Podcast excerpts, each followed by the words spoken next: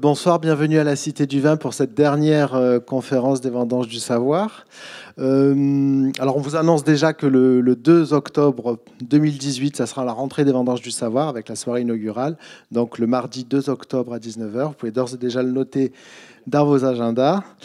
Et euh, alors, juste une question, voilà, on vous interroge souvent. Qui c'est qui n'est jamais venu pour écouter une conférence Levez la main? Voilà, ouais, c'est toujours un nouveau public.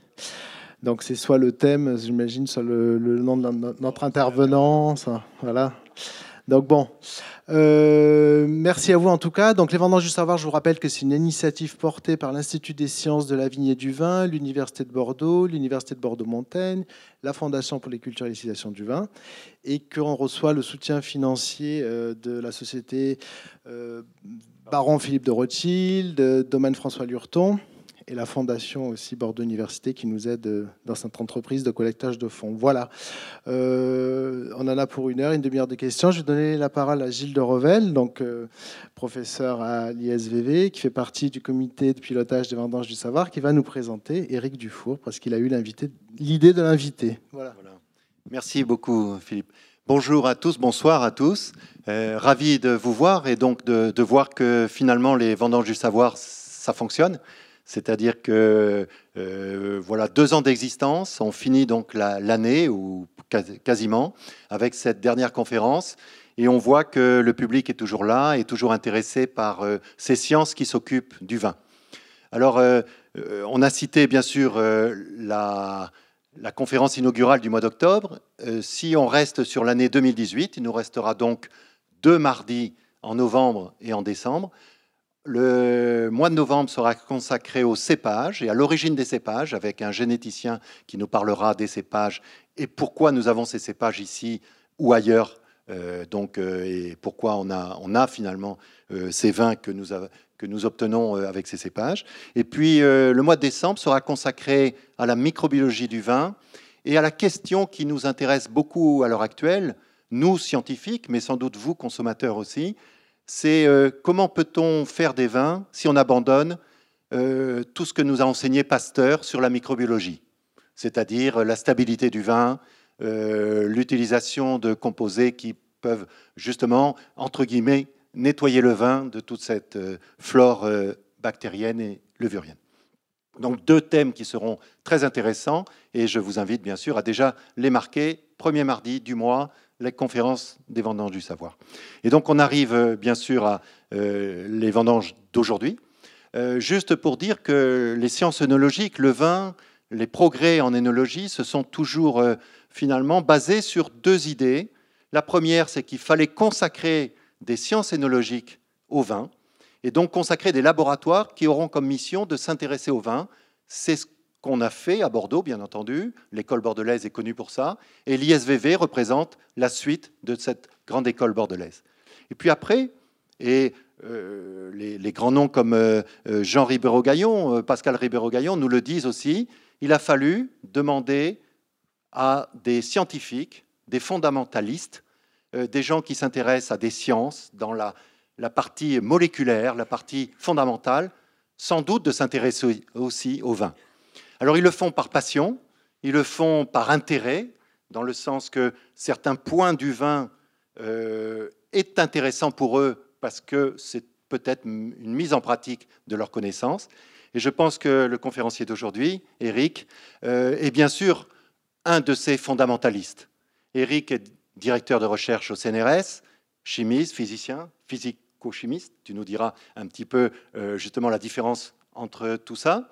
Euh, Eric est euh, également euh, directeur de l'Institut de chimie du CNRS à Paris. donc, on peut dire que c'est en effet un fondamentaliste. C'est quelqu'un qui avance, qui fait avancer la recherche et les découvertes autour de la chimie, mais en même temps qui s'est passionné par le vin depuis déjà bien longtemps, qui nous aide à y réfléchir, qui essaye également de nous aider à comprendre finalement le vin. Et aujourd'hui, c'est comprendre le goût du vin. Et le goût du vin nous intéresse évidemment beaucoup à l'ISVV et je dirais euh, euh, normalement évidemment euh, en énologie. Donc Eric va nous donner un petit peu un aperçu de notre intimité, hein, notamment en bouche, en prenant sans doute des, des, exemples et des points de vue de fondamentalisme, mais on ne quitte pas le vin, on s'intéresse bien au vin, mais vous, allez le comprendre, on s'intéresse aussi à l'individu et à ce qu'on est nous-mêmes hein, et notre capacité à ressentir l'astringence et l'amertume. Donc, euh, merci beaucoup Eric, merci d'être là. On sait que tu es très, très, très, très occupé, bien entendu, mais en même temps que je crois que tu avais un intérêt à euh, venir parler de la science et finalement de l'énologie ici à la Cité du Vin. Merci Eric, tu as la parole pour une heure et demie. Questions comprises.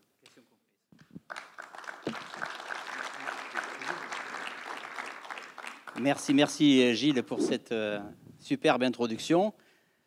Voilà, je vais essayer de, vous raconter une histoire, de vous embarquer dans, une histoire. C'est une histoire de molécules. Moi, je ne connais que les molécules et puis la physique des molécules, mais on va voir que eh bien, euh, cette histoire de molécules permet peut-être de comprendre des phénomènes que nous pratiquons tous les jours quand on, boit un verre de vin. Mais on ne se rend peut-être pas compte de ce qui se passe euh, dans notre bouche, tous les phénomènes qui, qui apparaissent, qui sont des phénomènes de la nature.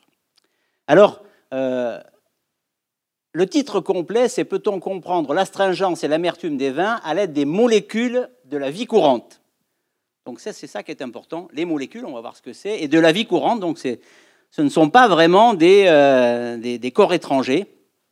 Et en fait, euh, cette réflexion, elle, nous est venue, vous verrez, ceux qui m'ont amené à connaître le vin, sont, maintenant des, amis et c'est également des grands œnologues, des grands scientifiques. Euh, en fait, moi, je les entendais toujours parler d'astringence, de velours, d'amertume, de, plein de qualificatifs. Et moi, en tant que physico-chimiste, je me disais, mais c'est difficile, ça, je ne comprends pas bien, parce que moi, j'aime bien mesurer. Et donc, euh, ben, on, va, on, va, essayer de comprendre ce qui se passe un petit peu lorsque eh bien, on, on déguste un vin on va essayer de comprendre ces phénomènes. Alors, d'abord, on va essayer de définir un peu les éléments. Alors, l'astringence, bon, tout le monde connaît, mais je le rappelle ici, euh, ce qu'est l'astringence, c'est une, c'est une sensation de sécheresse dans la bouche lorsqu'on euh, lorsqu'on boit ou lorsque l'on mange des aliments qui sont, euh, je dirais, astringents. Ben, c'est le cas de le dire. Le vin, certains vins le sont. L'argousier, par exemple, la prunelle, c'est très astringent. Euh, les cerises oiseaux, les coins, les kakis. Si vous avez déjà croqué dans une peau de banane, vous allez voir ce que c'est que l'astringence.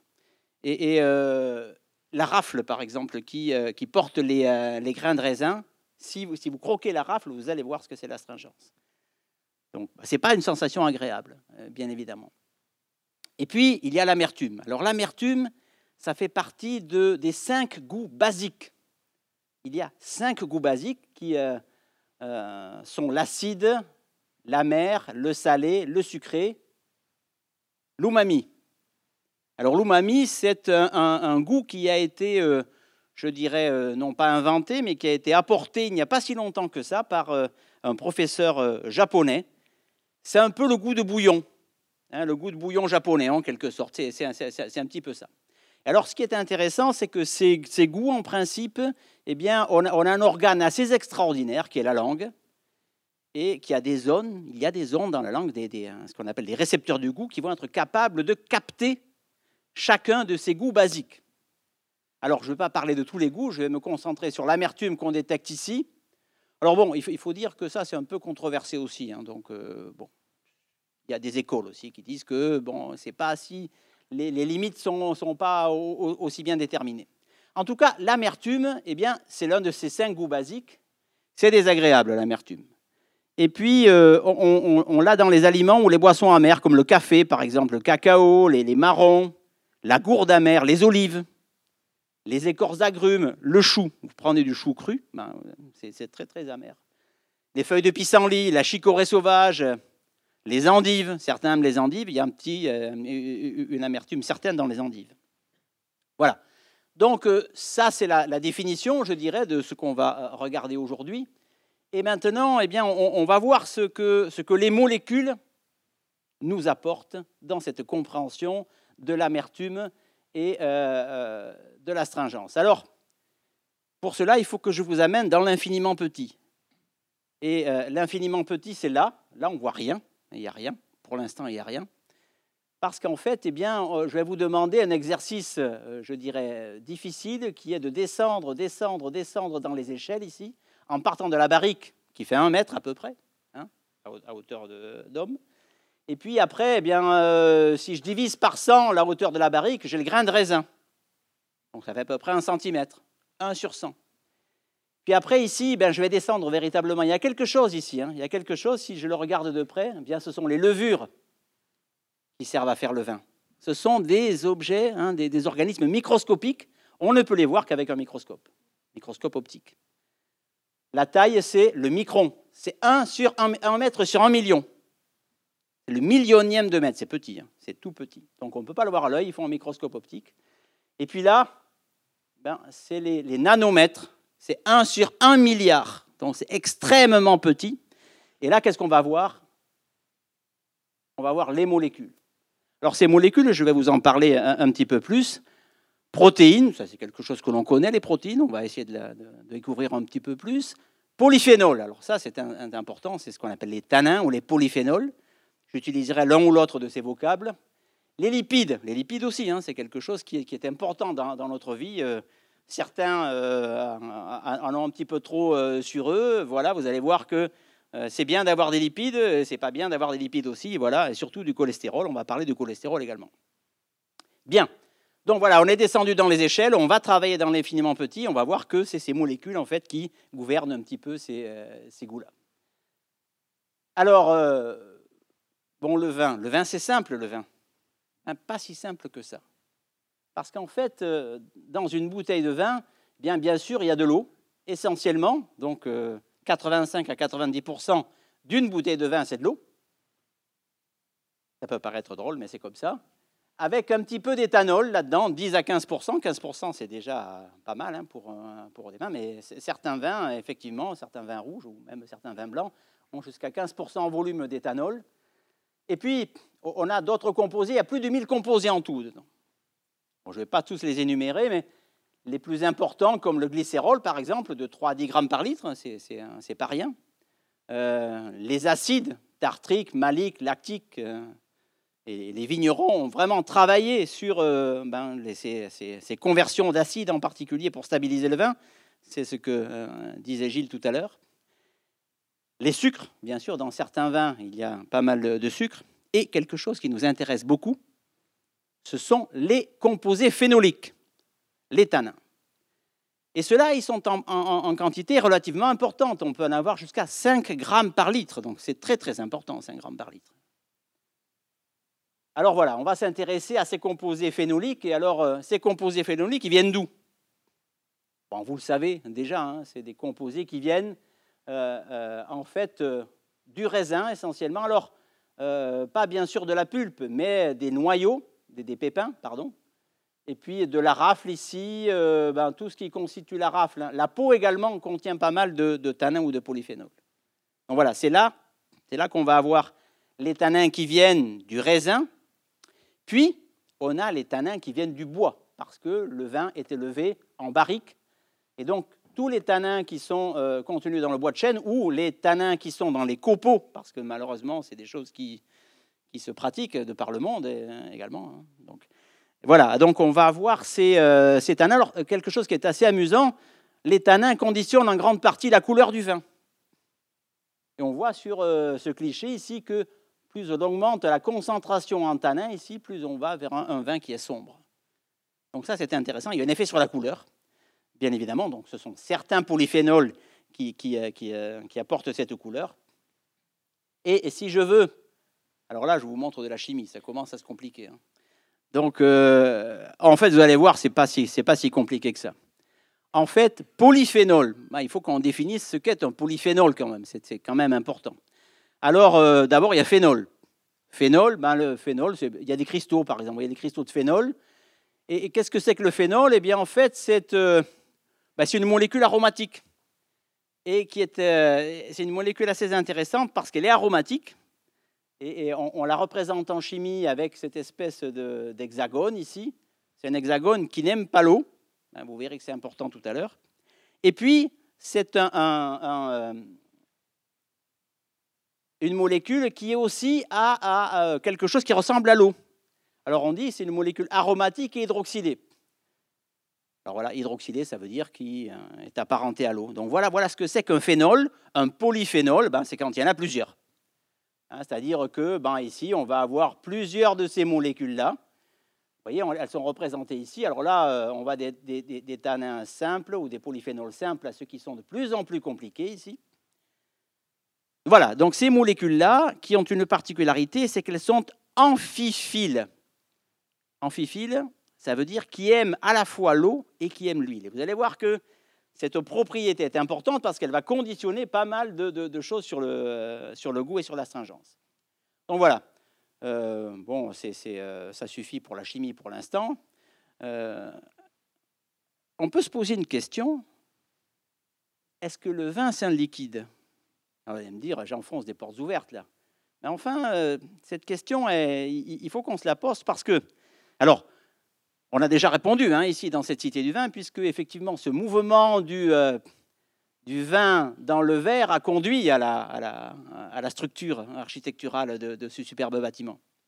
Donc on va se dire, oui, le vin, c'est un liquide ici, c'est validé par, par ce bâtiment. En fait, eh bien, nous, euh, on a essayé de savoir si c'était vrai, ça. Des fois, on se pose des questions stupides. Hein, donc, euh, et, ce qu'on a fait, c'est qu'on a enfermé dans une boîte. Ici, on a fait des expériences. Et là, je vous montre une expérience dans une boîte ici où on, voit un polyphénol ici. Un autre polyphénol. On les a dispersés. Alors, on les a dispersés dans un milieu où il y a de l'eau, où il y a de l'éthanol. Donc, les molécules d'eau et d'éthanol ne sont pas représentées là. Et puis, on a fait une expérience, c'est-à-dire qu'on a augmenté la concentration de molécules ici augmenter la concentration, ça veut dire augmenter la quantité de molécules dans un litre, par exemple. Ou on a laissé le temps. Hein, on, a mis le système comme ça, on, l'a laissé évoluer avec le temps. Et on se rend compte qu'au bout d'un certain temps, ou au bout d'une certaine concentration, quantité de tanins par litre, eh bien, on a des phénomènes bizarres qui apparaissent. Et ces phénomènes bizarres sont les suivants. On a ces tanins, ces polyphénols qui vont faire des petits paquets. Alors quand je dis petit, c'est petit, hein, parce que ça, c'est, du nanomètre, donc c'est, du milliardième de mètre. C'est tout petit, tout petit. Et alors en fait, ici, ça, c'est connu hein, en physique, on appelait ça des micelles.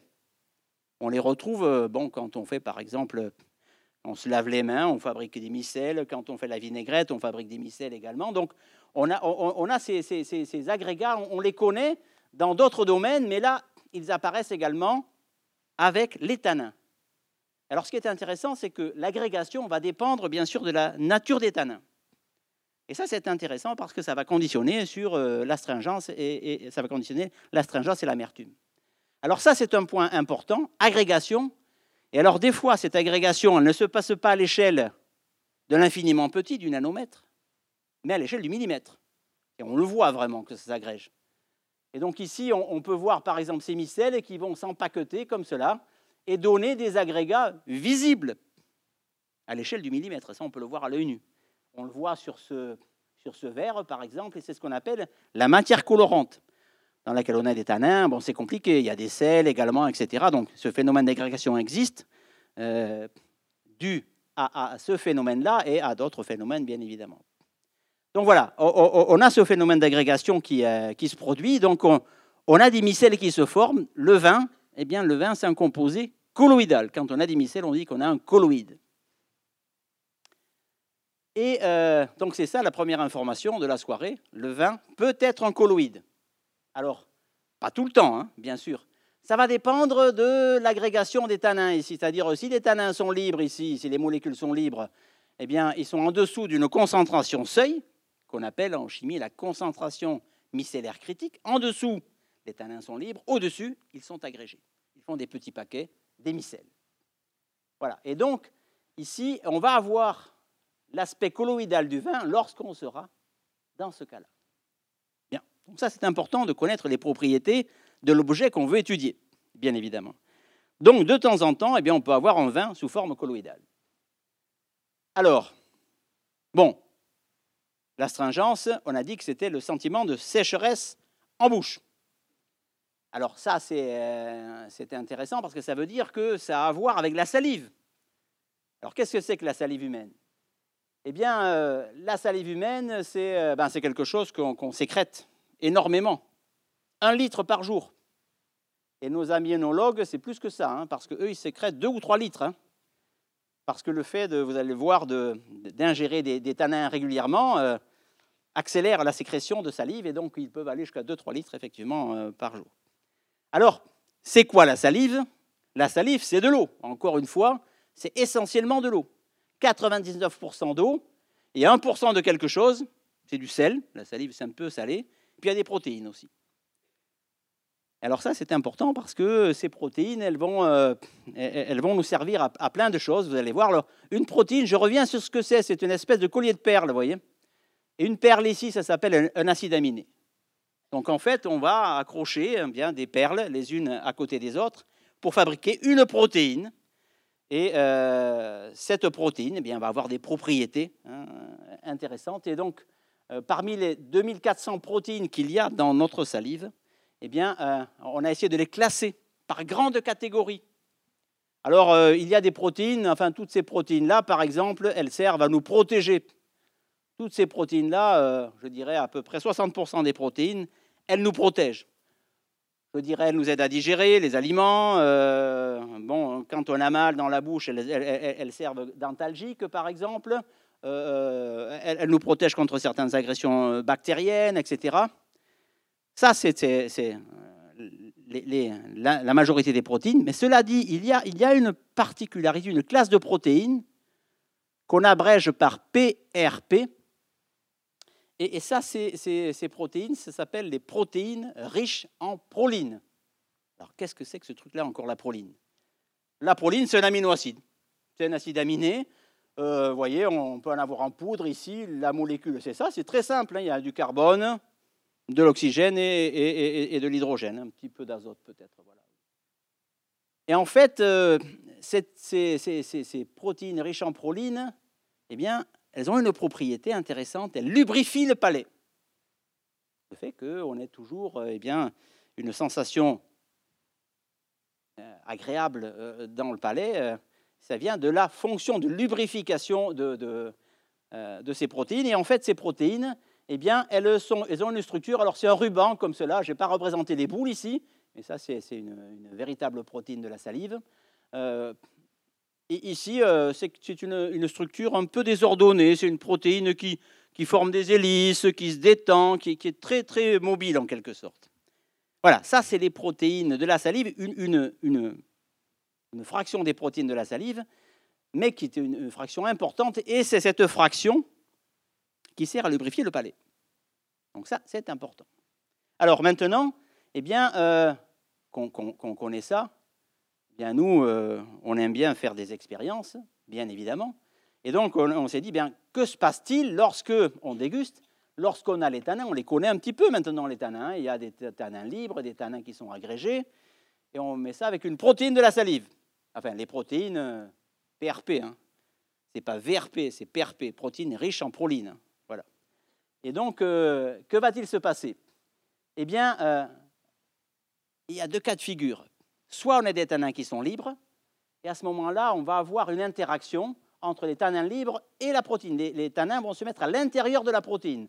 Donc les tanins, c'est ces boules, alors ils sont représentés comme cela en bleu. Là, on a mis des couleurs différentes pour différencier les molécules. Ils se mettent à l'intérieur de la protéine, et la protéine, c'est ce ruban-là maintenant. Ça, c'est un petit peu structuré. Et ça, ça forme toujours des micelles. Donc c'est encore des micelles. Hein. Donc on est dans le monde de l'infiniment petit, nanomètres, milliardième de mètre. Voilà, ça c'est ce qui se passe avec les tanins libres. Mais on sait que ben, les tanins dans le vin, ça peut être sous forme colloïdale, ça peut être sous forme agrégée comme cela. Donc si on fait la même expérience avec les tanins agrégés, alors là, ça se gâte. Ça se gâte parce que la micelle de tanin va recouvrir complètement la protéine de la salive. Et là, ça va précipiter. C'est là où on va voir effectivement quelque chose qui précipite. Donc, euh, ben, ça, ça nous intéresse parce que ça, déjà, on commence à avoir les, quelques indications de ce que peut être l'astringence. Alors, l'agrégation tanin-protéine, voilà, ça se produit uniquement avec les protéines riches en proline. Ça dépend des tanins, bien sûr, ça va dépendre de la nature des tanins, des protéines, il y a plusieurs protéines PRP, et bien sûr de cette fameuse concentration micellaire critique qui dit que en dessous de, cette quantité de tanins, ben, ils sont libres. Au-dessus, ils sont agrégés sous forme de micelle. Voilà. Alors, qu'est-ce que ça a à faire avec l'astringence Ce qu'on vient de, découvrir là? Eh bien, euh, les protéines de la salive, je l'ai dit, lubrifient le palais. Si on s'intéresse à la situation de gauche, on a ici une micelle, donc quelque chose de tout petit, qui va produire une sensation agréable, mais il n'y aura, pas de changement, je dirais, par rapport à ce qu'on connaît habituellement. Par contre, ici, lorsqu'on a cette agrégation, cette agrégation pardon, entre les tanins et euh, les protéines de la salive, certaines protéines de la salive, alors là, on a un espèce de gros complexe qui précipite.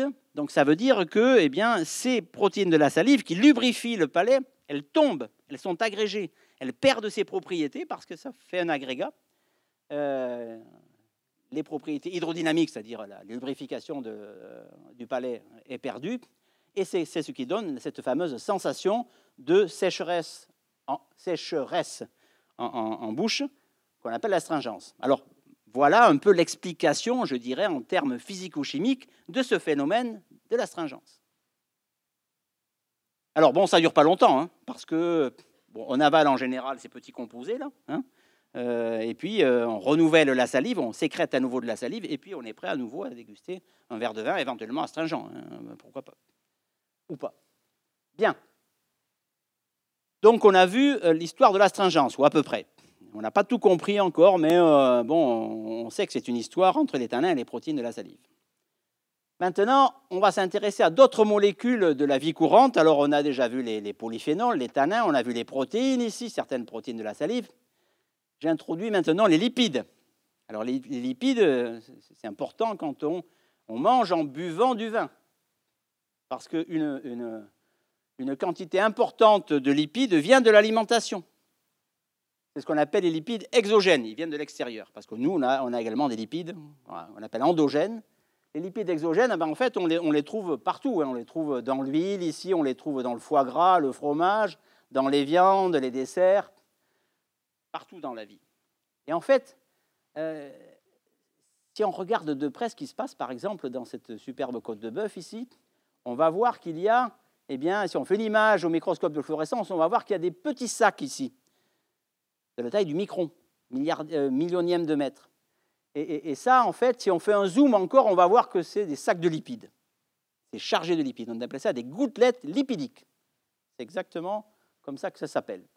Alors c'est tout petit, hein, et on voit ici eh bien, qu'on a euh, des... Alors ça, c'est une représentation d'artiste. Et en fait, ici, on voit qu'il y a des lipides qui constituent une espèce d'enveloppe ici de ce sac. À l'intérieur, on a des triglycérides, on a du cholestérol, etc. Voilà. Donc ça, c'est les gouttelettes lipidiques, c'est ce qu'on a dans notre alimentation. Et on en a en quantité non négligeable. Les lipides endogènes, alors c'est ce que nous avons déjà sur nous. Hein.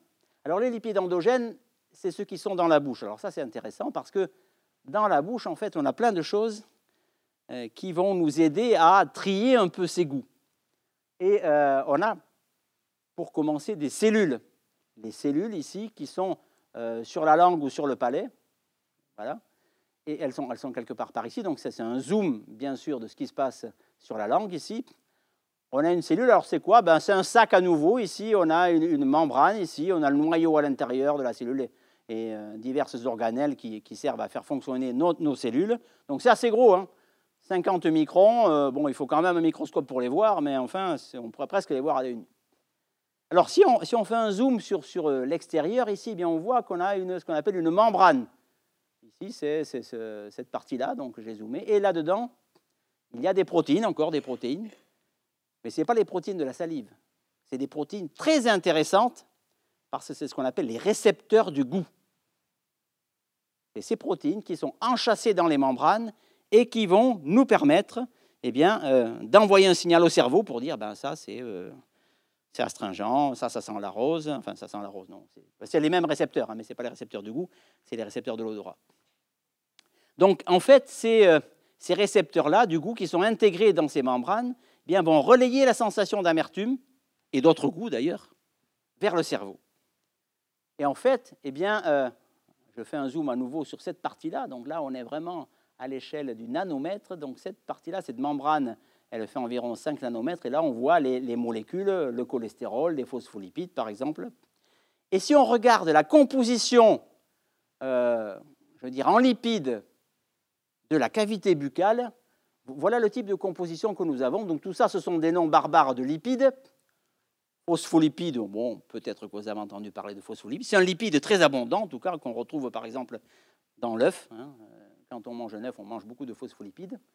Et je voulais vous montrer ce diagramme, surtout pour vous montrer qu'ici, on a des cholestérols. Alors, de diverses euh, origines. Le fameux cholestérol qu'on n'aime pas, c'est celui-ci, il est presque à 30%. Et puis il y en a d'autres ici, des esters de cholestérol, des sulfates de cholestérol. Donc en fait, eh bien, euh, dans notre palais, ce qui est intéressant, c'est qu'on a des zones dures, je le décrirai un peu plus tard, et des zones molles. Et en fait, les zones dures, on appelle ça des zones kératinisées. Elles sont très concentrées en cholestérol. Et on va voir que ça a une importance après sur les, sensations. Bien, donc ça, c'est une, information qu'on essaie d'avoir. Et donc, on a fait des expériences, bien sûr, entre les tanins et les lipides, les lipides qui peuvent provenir, bien sûr, de la, cavité buccale, des cellules de la cavité buccale, ou eh, eh, les, les gouttelettes lipidiques, celles qui viennent de l'alimentation. Et donc, euh, on, a regardé ce qui se passait avec des tanins, et puis après, on a regardé éventuellement le rôle de l'éthanol et le rôle du cholestérol. ça, ce sont des molécules intéressantes également. Alors, euh, ben, ça, c'est une image, c'est un zoom de la membrane, C'est une membrane, il y a des lipides, et puis on voit les tanins, ce sont ces molécules-là. Et alors, euh, ils aiment une chose, c'est se précipiter sur la membrane. Donc, les tanins vont sur nos membranes. Celles qui tapissent notre cavité buccale, ou les membranes, hein, celles qui recouvrent les gouttelettes de, euh, gras, hein, de lipides. Donc, ça, ils y vont, et alors, euh, ils ne font pas que ça. Les tanins fluidifient les membranes, ils les rendent très, très fluides.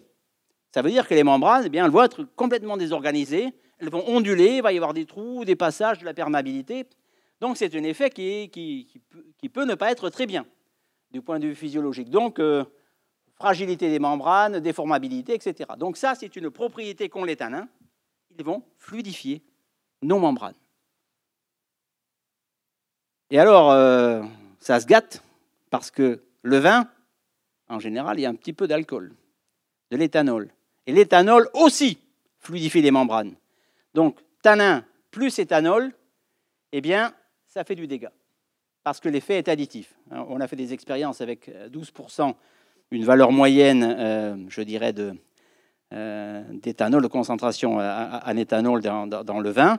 Euh, voilà, donc on, a cet effet de désordre provoqué par les tanins et provoqué par l'éthanol. Alors ça, c'est important.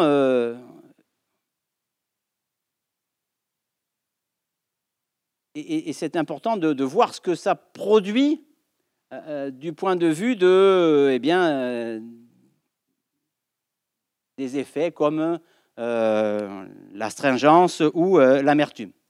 Alors, je, répète ce que j'ai dit tout à l'heure, les tanins rendent les membranes de lipides dépourvues de cholestérol, c'est important parce qu'avec le cholestérol, on va voir que c'est une autre histoire. Mais sans cholestérol, elles les rendent beaucoup plus fluides.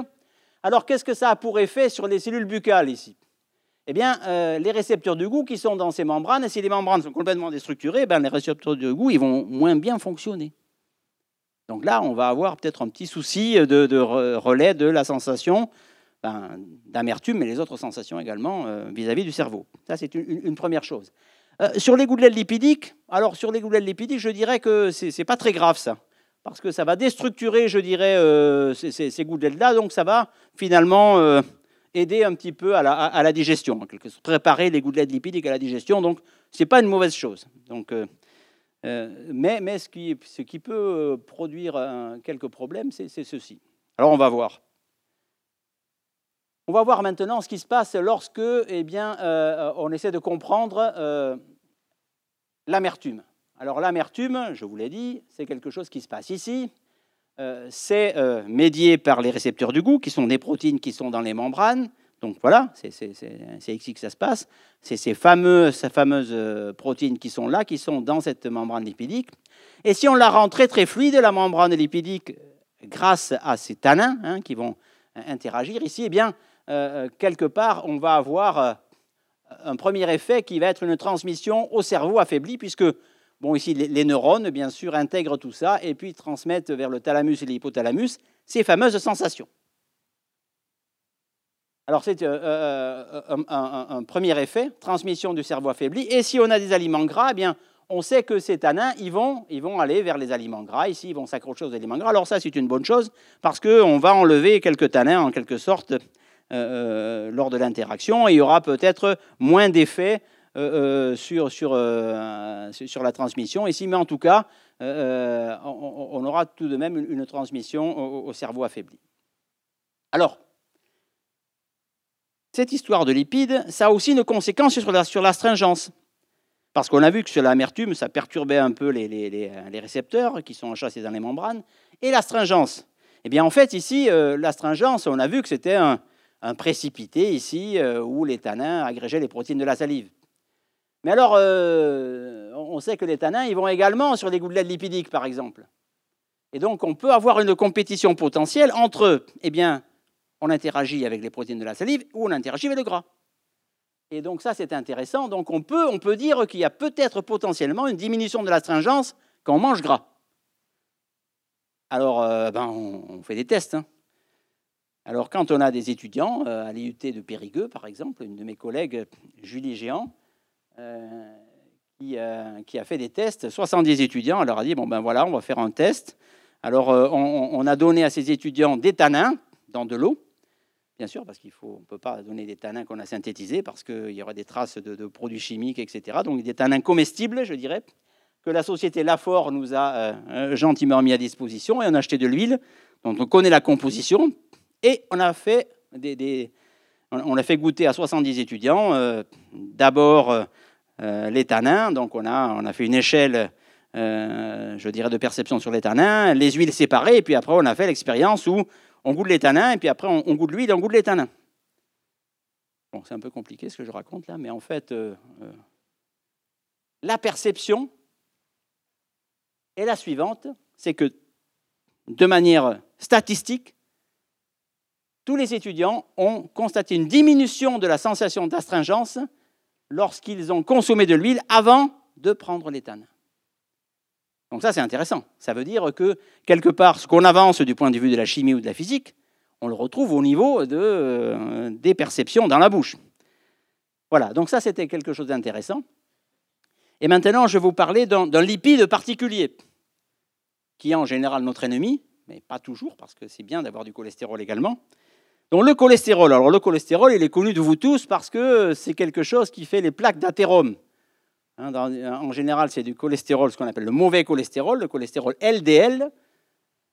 Et, le cholestérol, c'est cette molécule-là, en vert ici. Euh, voilà, il y, a, des cycles ici, etc. C'est tout petit, hein, mais ça peut être détestable parce que quand ça s'empaquette avec ces, billes de, cholestérol LDL, ici, ça diminue la lumière de nos artères. Et puis, bon, voilà, on peut avoir des accidents euh, vasculaires cérébraux ou, autres. Alors, on va voir ce qui se passe avec le cholestérol. Alors, euh, le cholestérol, je vous l'ai dit tout à l'heure, dans la cavité buccale, il peut y en avoir énormément. Et alors, euh, je l'ai déjà un peu indiqué, mais dans la cavité buccale, il y a des zones qui sont dures et des zones qui sont molles. Par exemple, ici, sous la langue, c'est assez mou. Ici, en haut du palais, c'est très dur. Et ça, on sait que c'est dur parce qu'on a des, zones kératinisées importantes et parce qu'il y a beaucoup de cholestérol membranaire. Et, par ailleurs, ces zones qui sont molles, elles contiennent très peu de cholestérol. Donc voilà, on a, quelque chose qui est assez intéressant dans le palais, c'est qu'on a des euh, quantités de cholestérol différentes euh, selon la, localisation géographique dans le palais. Alors, eh bien, euh, on a également sur les gouttelettes lipidiques, ce qui est intéressant, c'est que le cholestérol est surtout à l'intérieur des gouttelettes, il n'est pas à l'extérieur. Donc ça, c'est quelque chose qui est intéressant également. Alors, bon, on a fait des expériences. D'abord, il faut savoir ce que fait le cholestérol, les propriétés du cholestérol. Alors, c'est peut-être pas très bien connu. On, sait que ça, se dépose sur les artères et ça les, ça, les, ça les, fait épaissir, en quelque sorte, ou ça réduit la lumière. En fait, le cholestérol est connu au niveau moléculaire pour rigidifier les membranes. Nos membranes, elles deviennent plus rigides lorsqu'elles ont du cholestérol. 40% de cholestérol, c'est très mauvais, donc elles sont très rigides, donc elles perdent leurs propriétés. Et, donc ça, c'est un, problème. Donc euh, elles sont plus épaisses. Voilà, hein, euh, plus rigide veut dire plus épais. Et, donc voilà, elles sont plus épaisses. Et, ça, c'est la, propriété majeure du cholestérol. Alors, euh, quand on fait des expériences pour essayer de mimer un peu ce qui se passe dans le palais, avec peu de cholestérol, peu ou pas de cholestérol, eh bien, on a le, même effet de fluidification quand il n'y a pas beaucoup de cholestérol qu'on avait déjà vu sur des systèmes sans cholestérol, avec ou sans éthanol. Autrement dit, peu de cholestérol, c'est comme s'il n'y avait pas de cholestérol. L'éthanol fluidifie les membranes. Mais maintenant, si on met 40% de cholestérol, comme dans certaines zones kératinisées dans notre, dans notre cavité buccale, eh bien là, il n'y a plus rien qui se passe. Le cholestérol annule complètement l'effet de fluidification de l'éthanol et des tanins. Voilà, donc ça c'est un, effet important. Euh, donc quelque part, le cholestérol, ça peut être un allié aussi contre l'effet de déstructuration produit par l'éthanol et produit par l'éthanin. Bien. Alors, conséquences sur l'astringence et, sur l'amertume. Eh bien, quand euh, on est dans les zones euh, kératinisées où il y a beaucoup de, cholestérol, eh bien, il n'y a pas de modification de l'astringence ou de l'amertume. Hein. il n'y a pas d'interaction ou il y a peu d'interaction entre les et puis les, lipides. Par contre, quand on est dans des zones qui sont peu ou, qui contiennent peu ou pas de cholestérol, alors là, on est sensible à l'effet des tanins et, de l'éthanol, c'est pareil sur les gouttelettes lipidiques où le cholestérol est à l'intérieur, et donc dans ce cas-là, eh bien, euh, il y, a une sensibilité également. Donc on peut penser que dans ces cas-là, quand on a des, zones qui sont, euh, ou, des aliments qui ont du cholestérol à l'intérieur, ou des zones qui sont très peu, euh, très peu concentrées en cholestérol, on, va, on peut avoir une amertume ou une astringence modifiée. Voilà, ça je mets un point d'interrogation parce que pour l'instant, ce sont des, expériences que je décris, on n'a rien quantifié pour l'instant. Voilà. C'est là où on va essayer de savoir comment ça marche. Alors, euh, on a les acteurs hein, de, ce problème à 4 ou 5 corps, en principe insolubles en, physique. Donc, on a les, tanins qui sont isolés, les tanins sous forme de micelles, les polyphénols, les protéines de la salive, les gouttelettes lipidiques, les récepteurs de goût, les lipides qui sont dans les membranes. Et on sait que tout ça, ça interagit. Ça interagit 2 euh, à 2, 3 à 3, etc. Donc, il y a énormément d'interactions et là, on n'y comprend plus rien. On pourrait dire, ils sont fous ces chercheurs, pour euh, prendre à, Goscinny et Uderzo euh, une de leurs citations, en l'adaptant. Alors, eh bien, en fait, je vais me servir de, ces, cartoons de, Goscinny et, et d'Uderzo pour essayer d'expliquer comment ça marche. En fait, les molécules, ça marche un petit peu comme nous. C'est-à-dire que eh bien, les molécules, en fait, elles vont s'aimer ou elles vont se haïr.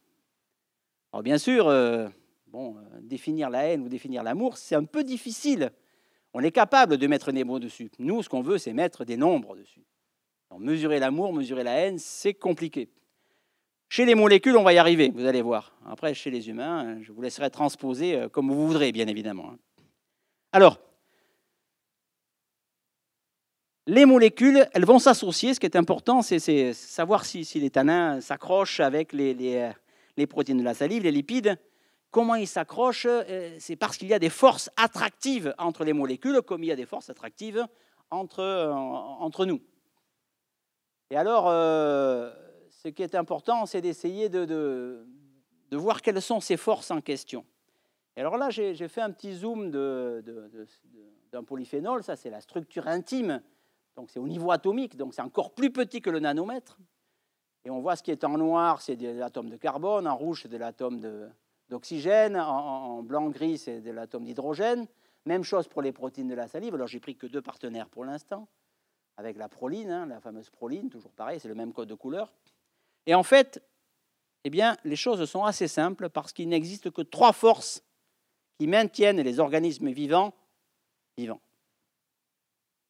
Les trois forces essentielles en, chimie et en physique, c'est la force électrostatique. Alors ça, qu'est-ce que ça veut dire la force électrostatique?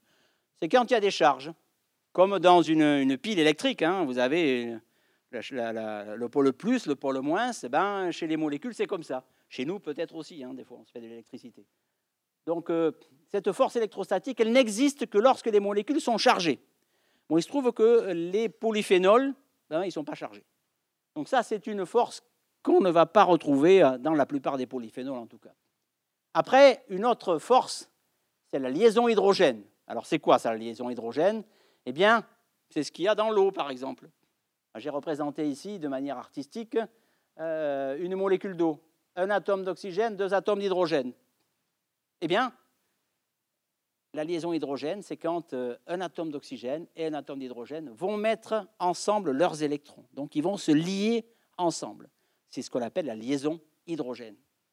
Et ça, effectivement, on voit que euh, des hydrogènes et des oxygènes, on en a plein. On en a sur les, sur les protéines de la salive, on en a sur les polyphénols. Donc, cette interaction, elle va exister. Donc, la liaison hydrogène, on la sélectionne. Puis après, il y a l'effet hydrophobe. Alors, je vous ai parlé déjà d'histoire d'huile et d'eau. Hein, euh.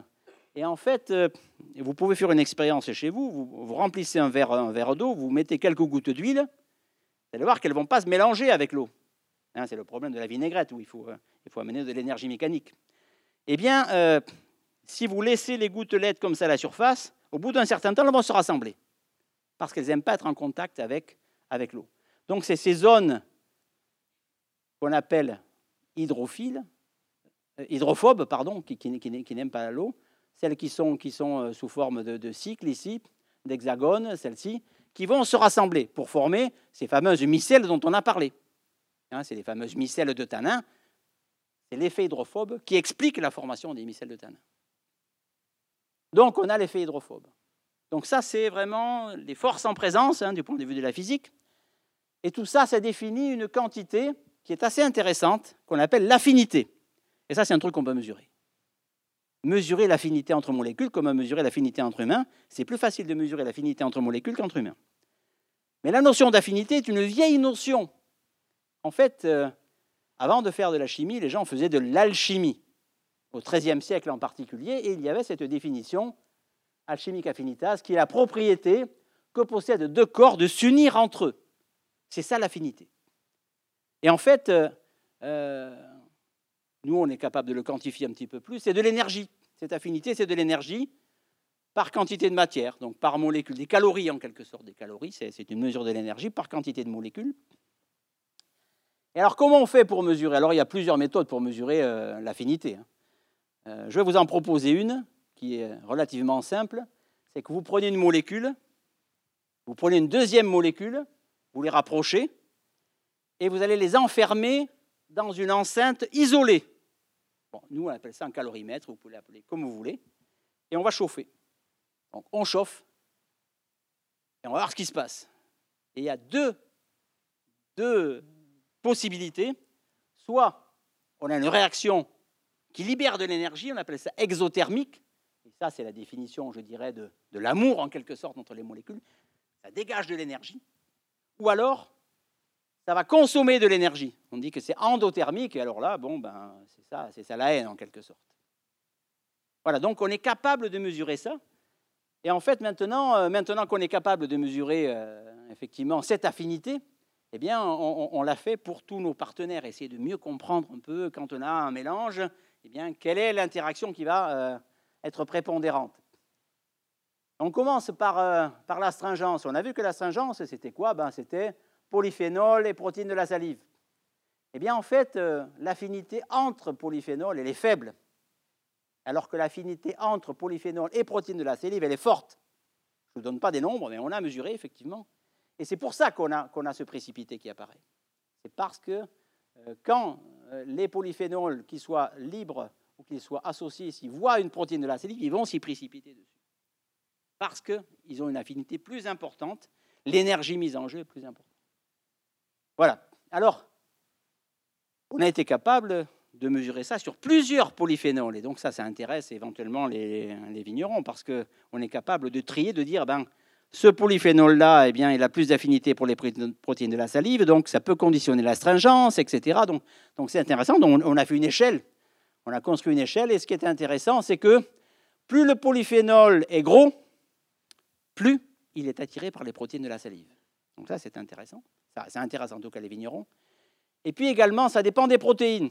Plus la protéine de la salive est grosse, alors on a des tailles variables dans les protéines de la salive, hein, les, protéines riches en proline, plus c'est gros et également, plus ça va accrocher les tanins. Donc on a déjà on a des règles, en quelque sorte, pour euh, décrire comment ça va s'associer ensemble. Voilà, et donc ça, c'est intéressant. Maintenant, comment marche l'astringence? Eh bien, on, a compris que euh, euh, c'était effectivement cette interaction-là avec les protéines de la salive. Avec les lipides, eh bien, on a mesuré également l'affinité entre les tanins et les gouttelettes de gras. Et la force est la même. Autrement dit, là, il y a une véritable compétition. C'est-à-dire que euh, la sensation d'astringence qu'on avait, eh bien, elle va être diminuée par la présence du gras. Et donc ça, c'est euh, une expérience assez intéressante et je vous invite d'ailleurs à, la faire à la maison. C'est des devoirs du soir en quelque sorte. Hein. Il faut que vous trouviez un vin tannique. Donc ça, c'est important. Donc vous trouvez un vin tannique. Bon, les vins qui contiennent le cépage tanate en particulier, euh, certains vins noirs, euh, vous allez voir que c'est assez, assez costaud. effectivement, vous faites cette expérience, vous, vous prenez ce vin tannique, vous notez la sensation euh, de sécheresse éventuelle en bouche, etc. Ça va être euh, assez fort. Et puis après, vous euh, mangez du saucisson bien gras, ou du foie gras, ou quelque chose de gras en, tout cas, ou une cuillère d'huile, hein, comme avec les étudiants.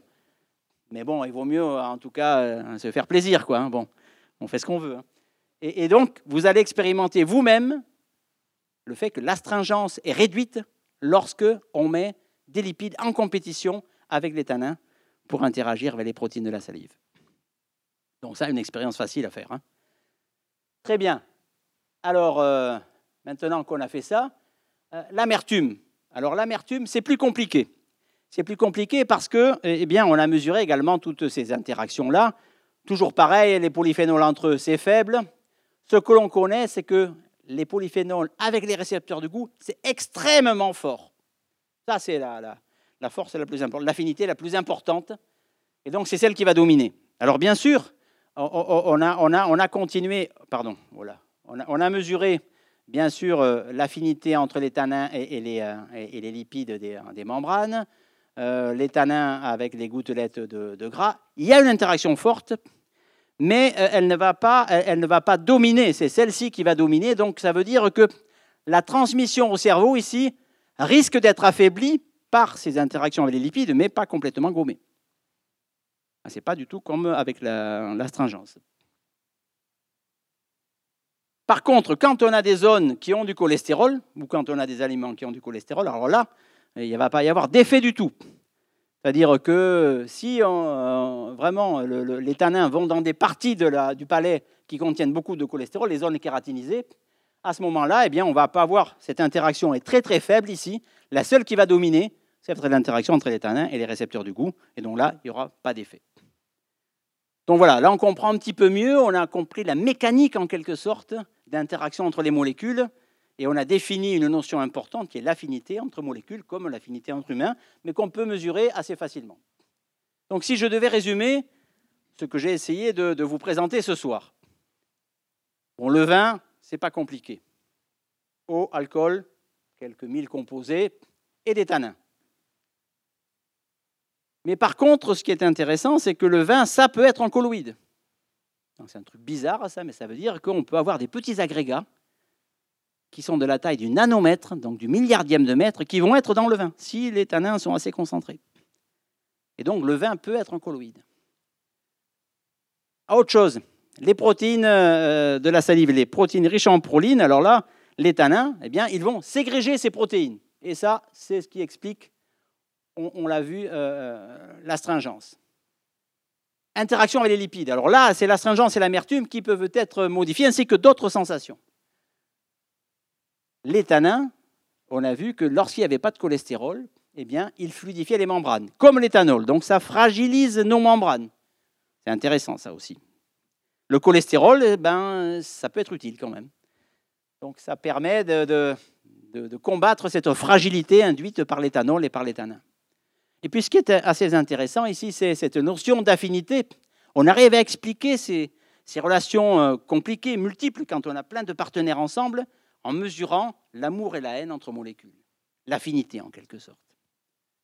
Voilà, et donc euh, je vous rappelle euh, donc, les devoirs du soir, hein, l'expérience du saucisson et du fromage avec du vin lorsque vous rentrerez à la maison. Alors, euh, bien sûr, euh, j'ai raconté ces histoires-là avec des cartoons, des choses comme ça, des petits dessins. Tout ça est très sérieux.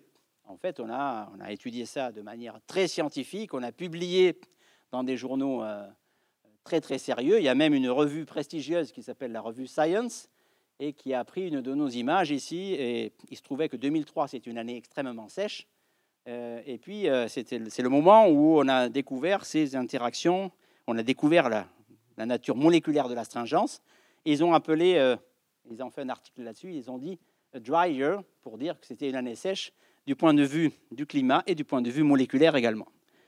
Voilà. Et donc, je voudrais surtout remercier tous les gens qui, qui, de près ou de loin, m'ont m'ont aidé, je dirais, euh, à, parcourir ce, ce champ qui est, un, qui est un petit peu nouveau pour moi. Et, le premier, c'est Denis Dubourdieu, qui nous a quittés malheureusement, euh, qui était l'ancien directeur de l'ISVV. Euh, et on, parlait beaucoup. alors, moi, chimiste physicien, lui, œnologue, professeur à, l'université également, vigneron, le pape des vins blancs.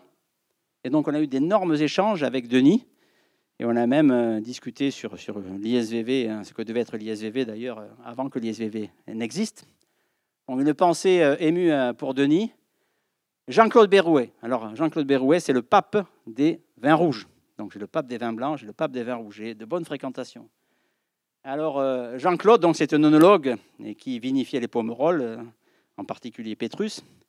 Et donc, il m'a invité à plusieurs reprises à des opérations de collage, par exemple, déguster euh, lorsqu'on a collé avec 0, 1, 2, 3, 4 E, etc. Donc ça, c'était très intéressant parce que je voyais de manière pratique ce que j'essayais de théoriser euh, par certains autres aspects. Donc Jean-Claude Berrouet, euh, vraiment très bien. Et puis, et puis Muriel Barthes. Muriel Barthes, en fait, ça fait 15 à 20 ans que, que, je connais Muriel. Et la première fois que je suis allé voir Muriel, qui, qui détient, je dirais, le, trésor du CVB en quelque sorte. Et donc, euh, je lui ai dit, ben voilà, euh, pourquoi on ne ferait pas des expériences de chimie et de physique euh, sur, sur les tanins et sur les protéines, etc. Et elle m'a dit, pourquoi pas? Et on a discuté, on a discuté vraiment. Et elle a dit, bon, ben ok, on va financer un petit peu pour voir. Et donc, elle a fait une mise de, début, et puis ça a donné des choses comme ça, hein, bien évidemment. Donc, excellente relation avec Muriel que je continue à, à, à avoir. Et puis, Évidemment, euh, ce n'est pas moi qui ai fait tout ça, c'est tous ces gens-là qui ont fait ça. Donc on a commencé avec Isabelle Pianet euh, sur euh, l'astringence en particulier, avec Julie Géant sur l'effet des lipides, avec trois ingénieurs du CNRS extrêmement brillants, Axel Grélard, Estelle Morvan, Claude Manigan, qui est ici d'ailleurs dans la salle, et qui a synthétisé, qui a fabriqué une protéine de la saillie la, plus longue qui, ait jamais été synthétisée. Éric Fouquet, qui lui était capable de fabriquer des tanins. Les tanins, on était capable de les fabriquer par la chimie ou de les purifier à partir, bien sûr, des, pépins de raisin ou, de la peau. Et puis euh, les étudiants ou les postdocs qui ont travaillé, hein, Cécile Simon, Aurélien, Furlan, Olivier Cala, Ahmad Saad, Chipra Prakash, euh, voilà, qui ont, vraiment fait les expériences avec nous tous. Et c'est le travail hein, de tous ces gens-là que vous avez vu. Et puis les, financements aussi. On ne fait pas de la recherche sans, de l'argent. L'Europe, la Nouvelle-Aquitaine, bien sûr, la société Lafort, hein, avec qui on, a travaillé, euh, le CIVB, bien évidemment, les agences de recherche nationales, Bordeaux INP, l'Université de Bordeaux et ma maison mère, le CNRS. Voilà, et donc euh, je voudrais vous remercier pour votre attention et euh, vous laisser méditer sur euh, cette planche et répondre à vos questions éventuelles.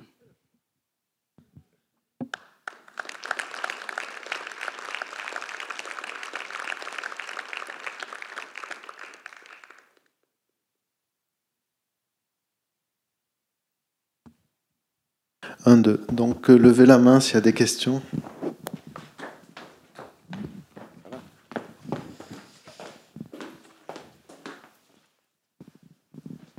Bonsoir. J'ai eu la chance de voir déguster ce, grand expert en vin américain qui était Robert Parker. J'ai été médusée quand même par le nombre de vins qu'il arrivait à goûter en une seule journée. comment vous l'expliquez, vous autres, les scientifiques? Est-ce qu'ils ont un palais différent de nous autres? Bien sûr, bien sûr, l'apprentissage est très important. Euh, je vous, ai euh, montré le cerveau et, tout est traité au niveau du goût dans le thalamus et l'hypothalamus. Mais il y a une zone en dessous qui est la mémoire. Donc quand on a une expérience, on la stocke quelque part. Et on va la comparer. C'est-à-dire que pour être un, grand œnologue, il faut déguster beaucoup de vin, noter, et puis, bien sûr, comparer. Et donc, c'est parce qu'il a, il a fait beaucoup d'expériences. Alors, bien sûr, euh, c'est très méthodique, ça veut dire qu'il était capable, bien sûr, de faire très attention. Il avait une connaissance certainement des molécules, des associations, etc. Mais la pratique également euh, est très importante. Alors, je l'ai mentionné sur une diapositive également, on n'est pas tous égaux hein, vis-à-vis de la dégustation. C'est-à-dire déjà dans la salive, euh, la salive humaine est très complexe et on n'a pas tous les. D'une manière générale, on a à peu près toutes les mêmes protéines, mais en quantité différente. Ce qui fait que si on n'a pas beaucoup de protéines de la salive, des, protéines riches en proline par exemple, eh bien, on va être sensible à cette sensation d'astringence très rapidement. Alors que si on a beaucoup de ces protéines-là, les PRP, on sera moins, euh, moins sensible. Voilà, donc ça, c'est l'une des explications. Bien sûr, il y a tout ce qui est euh, récepteurs, les protéines qui sont dans les membranes, dans les cellules qui tapissent notre palais, eh bien là aussi, hein, on n'est pas tous égaux. On a, à peu près 400 récepteurs. Ces 400 récepteurs vont analyser les cinq goûts, les intégrer. C'est assez compliqué, hein, l'intégration qui, qui, se fait. Et, euh, eh bien, euh, bon, il y en a qui marchent bien, il y a des récepteurs qui marchent bien et des qui marchent pas bien. Si on n'est pas en très bonne santé, par exemple, si on a les, euh, les, membranes qui sont altérées, etc., les récepteurs du coup ne vont pas bien marcher. Donc là aussi, eh bien, euh, être dégustateur, c'est une hygiène également. Il faut être, il faut être très attentif à, l'outil que représente le, palais. Puis, je vous ai parlé de la bouche, mais bien, il, y a, bien sûr le nez également. Hein. Il y a des récepteurs olfactifs qui sont très importants dans la dégustation également. Donc, euh, mais ça marche de la même manière, hein, de toute façon. Donc voilà, Robert Parker, je, sais bien, hein, mais je n'ai pas d'explication à, son génie, mais il y a d'autres génies quand même, autres que Robert Parker, je me suis laissé dire. Hein, euh. Euh, Excusez-moi, bonsoir. Comme j'ai le micro, j'en profite. Euh, vous avez parlé. Où est-ce que vous êtes par ici. Ah, très bien. Bonsoir. Euh, vous avez parlé des polyphénols, vous avez parlé du cholestérol et de leur lien. Alors ça me fait penser à la théorie du French paradox. Est-ce que ça a un lien? Est-ce que si oui, est-ce que vous pouvez nous, en parler? Oula, euh, oui. Alors euh, effectivement, cette théorie du French paradox, pour ceux qui ne, qui ne connaissent pas, c'est en fait relié au fait. Enfin, c'est une étude statistique qui a été faite hein, par un, de nos collègues de, de Lyon et qui a montré qu'en fait le régime français, comme le régime crétois en quelque sorte, mais que le régime français en particulier de consommer une quantité importante de polyphénol euh, avec de l'éthanol, un petit peu, on a vu l'effet de l'éthanol, avait un effet euh, bénéfique, hein, puisqu'il euh, il prévenait les accidents cardiovasculaires. Donc c'est statistique. Hein. Donc on a fait des études entre une, population américaine, je pense, et une population française. Et les Français, en tout cas, euh, ils boivent du vin, ils mangent du foie gras, etc. Ils boivent quelques alcools, etc. Et c'est eux qui ont le moins d'accidents cardiovasculaires comparé à la même population américaine. Voilà, donc ça c'est le paradoxe français. Donc ça a fait euh, couler beaucoup d'encre. Et en fait, euh, eh bien, alors, j'ai pas forcément d'explication, mais là, là, on a des pistes. On a des pistes parce qu'on sait que quand on a suffisamment de cholestérol, bien, ça empêche l'effet de l'éthanol et ça empêche l'effet de déstructuration des tanins aussi.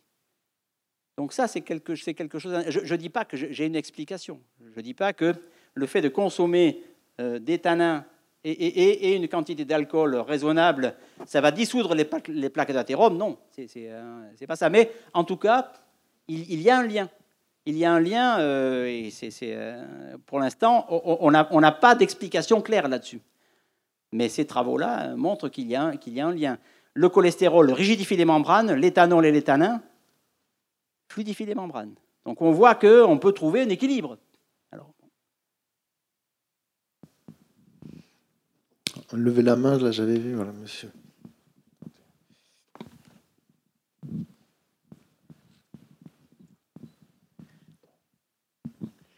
Oui, bonsoir. Vous avez évoqué tout à l'heure la, composition de la salive pour des Européens. Oui. Euh, est-ce qu'elle varie sur d'autres continents et dans quelle proportion? Alors, euh, effectivement, elle varie. Alors, ça n'a pas été vraiment bien étudié. Mais on, sait en particulier que, par exemple, les Asiatiques, alors c'est une protéine qui n'est pas contenue dans la salive, hein, elle est contenue dans le foie. Mais ils ont une molécule qui leur manque, c'est la molécule qui métabolise l'éthanol. Donc ça s'appelle une euh, alcool déshydrogénase. Et, en fait, euh, euh, eux ne l'ont pas. Et ce qui veut dire que quand ils boivent, ils deviennent très rapidement, ils ont des allergies et deviennent sous avec un, quart de verre de vin. Donc parce qu'ils ne sont pas capables de traiter l'alcool. Alors que nous, nous le traitons parce qu'on a cette enzyme, effectivement, dans le foie. Alors, ce n'est pas dans la salive, c'est dans le foie. Alors pourquoi je dis ça?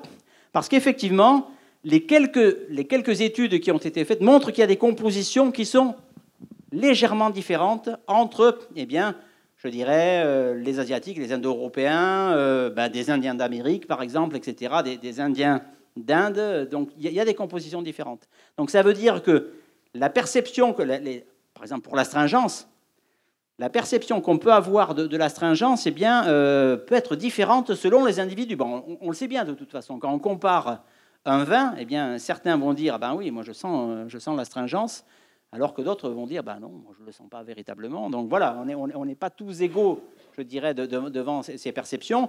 Euh, les récepteurs du goût également. Euh, donc d'une manière générale, on a à peu près toutes les mêmes, mais il y a des petites variations. Donc voilà, il, y a, il, existe des différences. Voilà. Mais pour l'instant, ce n'est pas vraiment bien étudié. On n'a pas fait d'énormes études de statistiques là-dessus. Hein.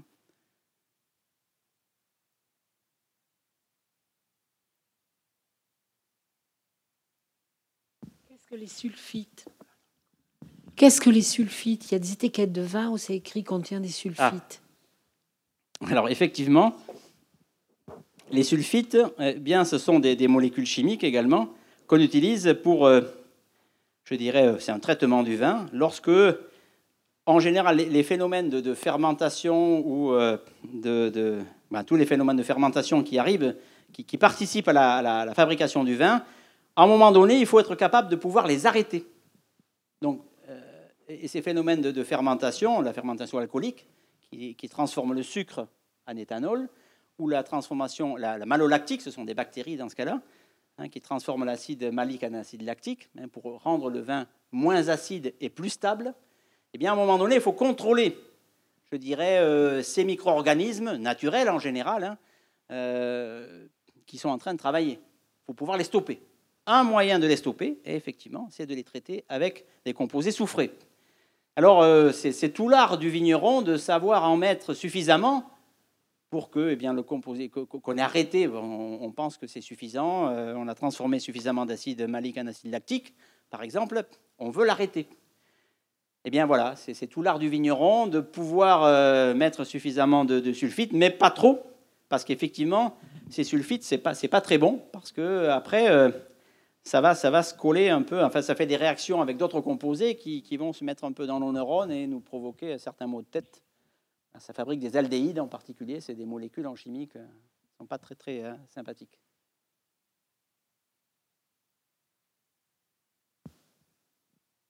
Est-ce qu'il y a d'autres questions? Oui, Eric. Simplement revenir sur Parker, parce qu'il me semble que la question est intéressante. Et, à l'ISVV, on avait fait venir euh, Jean-Claude Berrouet pour nous parler un peu de, l'amertume, mais sur le plan complètement empirique. Quoi.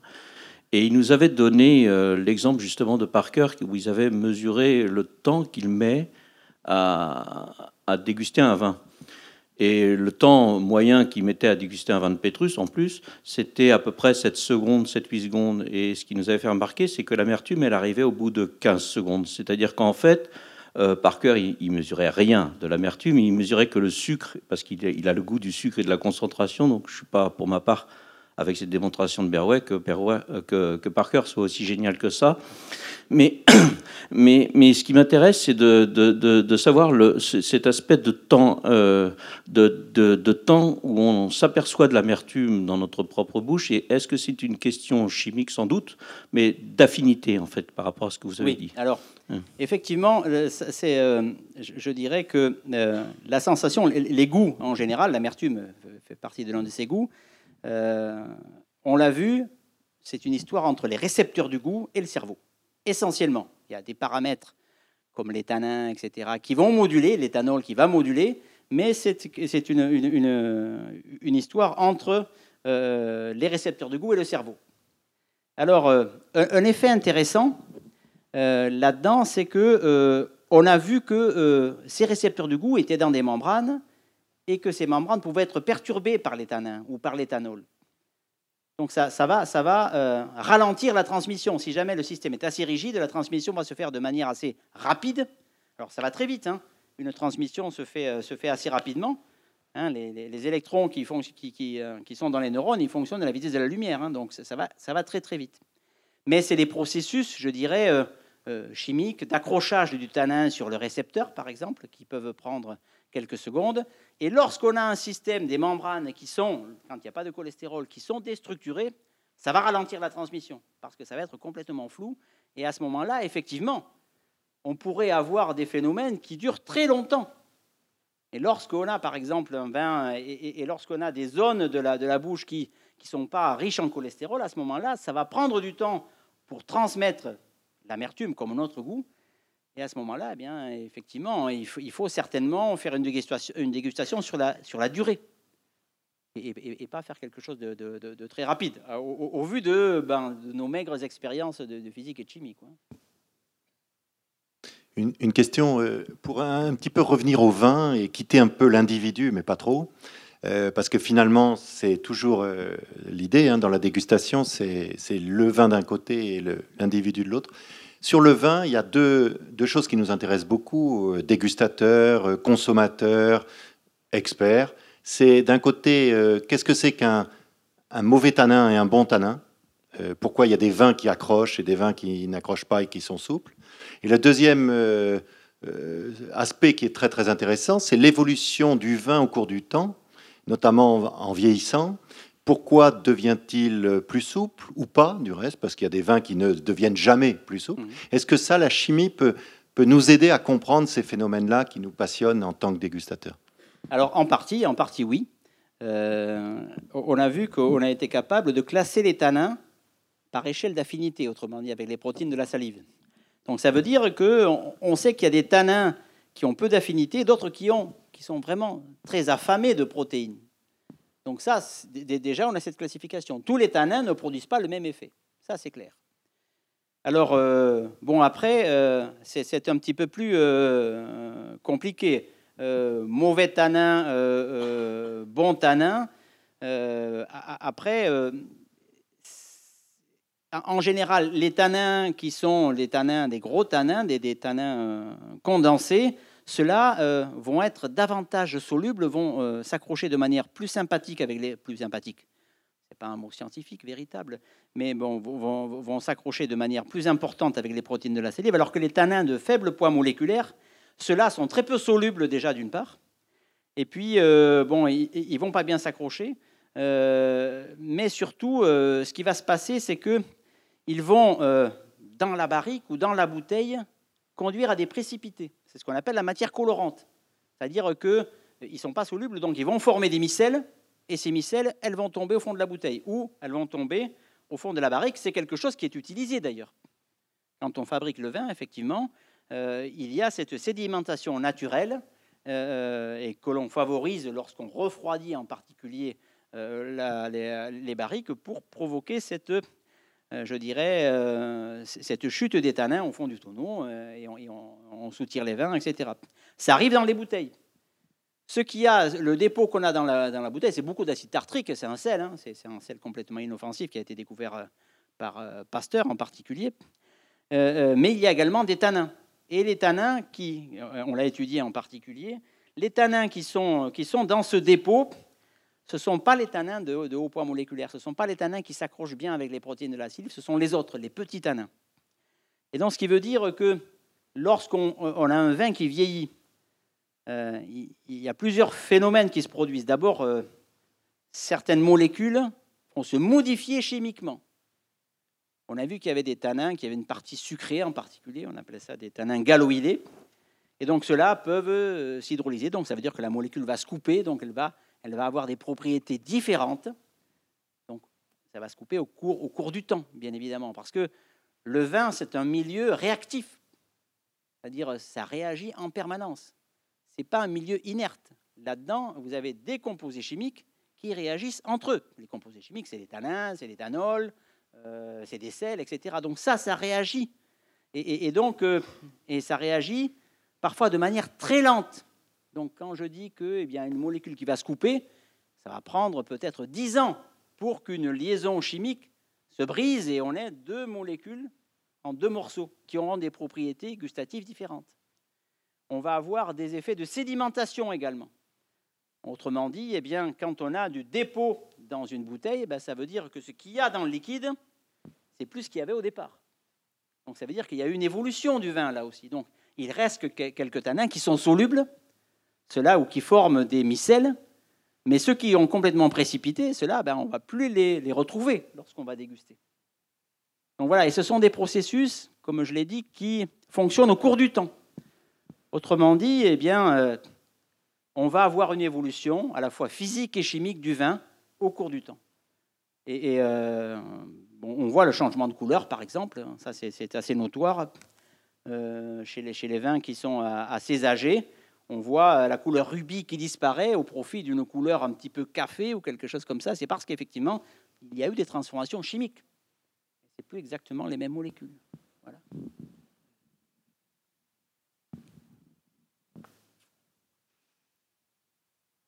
Est-ce qu'il y a des questions? Oui, encore une là-haut.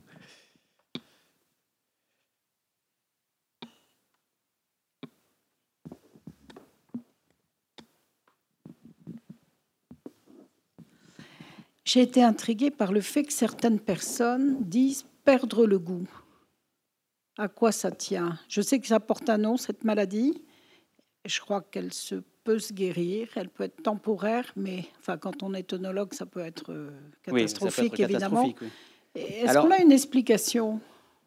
Moi, je, malheureusement, je ne suis pas physiologiste, donc je ne peux pas vous répondre sur, sur cette histoire-là. Euh, il y a plusieurs éléments. Donc, euh, la, santé, je dirais, de notre cavité buccale est très importante pour avoir une bonne perception. Et donc, si, quelque part nos récepteurs, eh bien, ils sont euh, soumis à, un régime, je dirais, euh, alimentaire ou, euh, je ne sais pas, si le fait de fumer impacte ou quelque chose comme cela. Donc ça, c'est important d'avoir une très bonne hygiène alimentaire pour que nos récepteurs fonctionnent au maximum. Alors aussi, le long chemin qu'il y a entre les récepteurs euh, qui sont euh, dans le palais et le cerveau, ce sont des neurones qui sont les uns après les autres. Ça veut dire qu'il y a des connexions entre neurones, il y a ce qu'on appelle la fameuse synapse. Et donc, euh, l'éthanol, ben, il, intervient à ce niveau-là, mais il diffuse dans tout le corps. Il va diffuser au niveau des synapses en particulier. Donc, ça veut dire que dans certains cas, il peut complètement bloquer. D'ailleurs, on le voit bien, hein, quand on a abusé d'alcool, on ne sent plus rien dire que les synapses sont complètement saturées, et à ce moment-là, elles sont déstructurées. Vous imaginez une, quantité d'alcool très importante, il y, a, tout qui bouge là-dedans, ce qui veut dire que les, sensations sont quasiment plus relayées. Alors que ça se produise de manière permanente, ça, je n'ai pas d'informations. Peut-être qu'il y a une maladie euh, qui se produit au niveau des synapses, au niveau des récepteurs, je, je ne sais pas, ou au niveau du cerveau. Ça, ça, j'ai pas d'informations, mais ce que je sais, c'est que certaines molécules annexées peuvent produire ces effets. Donc l'éthanol, c'est bien, mais avec modération. Hein. Bien, je crois que c'était la dernière question. Donc merci Eric Dufour d'être euh, venu jusqu'à nous. On peut l'applaudir. Merci beaucoup. C'était fort intéressant. Vous retrouvez cette conférence sur le site internet de la Cité du Vin en podcast, hein, si vous voulez l'écouter en faisant les travaux pratiques. Voilà. Merci.